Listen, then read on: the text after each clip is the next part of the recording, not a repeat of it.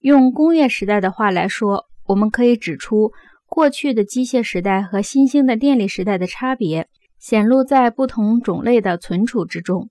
自电力问世以后，存储的东西，与其说是商品，勿宁说是连续不断、处于变换过程中的材料，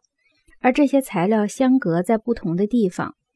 这是因为电力技术不仅突出了过程，无论是制造过程还是学习过程，而且它还使能源从加工地点独立出来。在娱乐媒介里，我们将电力媒介称为大众媒介，因为节目的源头和人们体验节目的过程在空间上是彼此独立的，在时间上又是同步的。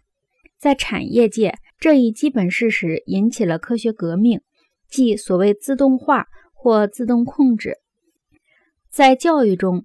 课程分科的传统划分法与文艺复兴以后各级学校中的学科分化一样，已经过时了。任何课程一旦深入以后，就立即与别的课程发生关联。三年级或九年级的算术，一旦用数论、符号逻辑和文化史的方式来讲授，就不再是单纯的数学练习。如果我们的课程设置继续沿袭目前肢解分割、互不相关的模式，他们培养出来的公民必然无法理解自己生活期间的自动控制社会。